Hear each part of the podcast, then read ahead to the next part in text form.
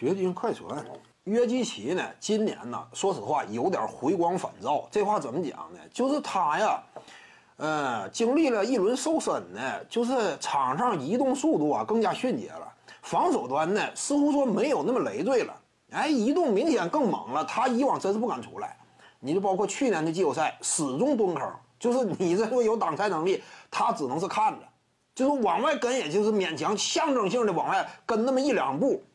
也不出三分线，一般来讲，就是适当的往前拱一下，好像说要吓你一下，但是他也不实质出来，大部分情况之下都是。但是今年呢，很多回合这个约基奇他的防守选择更加丰富了，不光能够龟缩，与此同时呢，防出去，他敢迈到三分线以外了，这个非常难得，以往是看不到的，他大量迈到三分线以外，敢这么防了，现在有一定的提高，但是呢，就约基奇啊，他本身的属性来讲。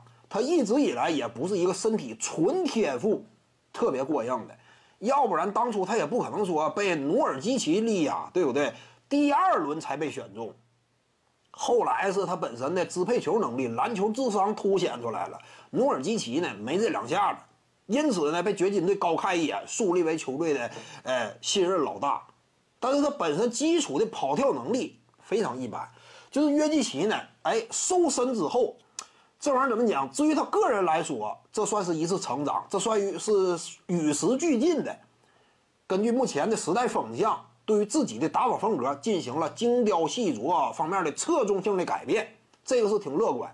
但是他的本身的这种运动能力也不足以让他成为像浓眉哥呀之类的，甚至包括未来呀卡尔安东尼唐斯啊，能否说我在防守端注入更多力量啊之后能够达到的想象的高度？这玩意儿都差点儿，就是约基奇，因为他跑跳能力确实没有那么十足，因此呢，就算说瘦身，当下也顶多是挺亮眼。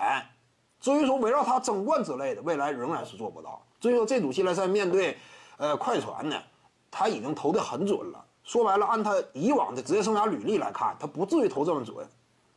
现在已经投的挺准了，结果也是无法率队拿下嘛。那一旦说手感哎稍微有点跌落。那这会儿快船，你信不信？下一场比赛，快船里弗斯主帅肯定是这种思路。开场之后，我采取龟缩策略，我给你约基奇一两次机会，我看你这两次都能不能投进。你这说都能投进的话，这个比赛掘金队可能说就更好打一点。你能投进，那逼迫对方采取不同的防守策略，你这会儿可能说就更好打一点。如果说前那两三次你频频打铁，这会儿掘金队真是手段不多。如果约基奇啊被对手哎。里弗斯一开始肯定试探，就你以往你投的投不了这么准，你现在突然间这么准，挺邪门我就适当干扰一下，主要还是龟缩为主，我看你能不能行。你这都行，我再改变策略。一旦不行，那你这个掘金队就会越打越被动，你就越打越被动。人家主动给你一定的机会，你这会儿不敢打，你找寻其他方式，只能使得其他的方式选择空间也更加受限。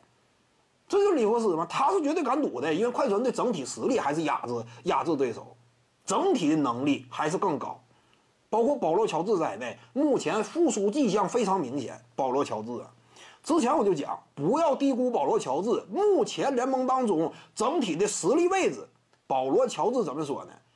起码生涯目前为止达到的高度高于吉米·巴特勒。对不对？你别一整这一轮系列赛打完，基巴特勒夸上天了，保罗乔治踩没影了，也不至于。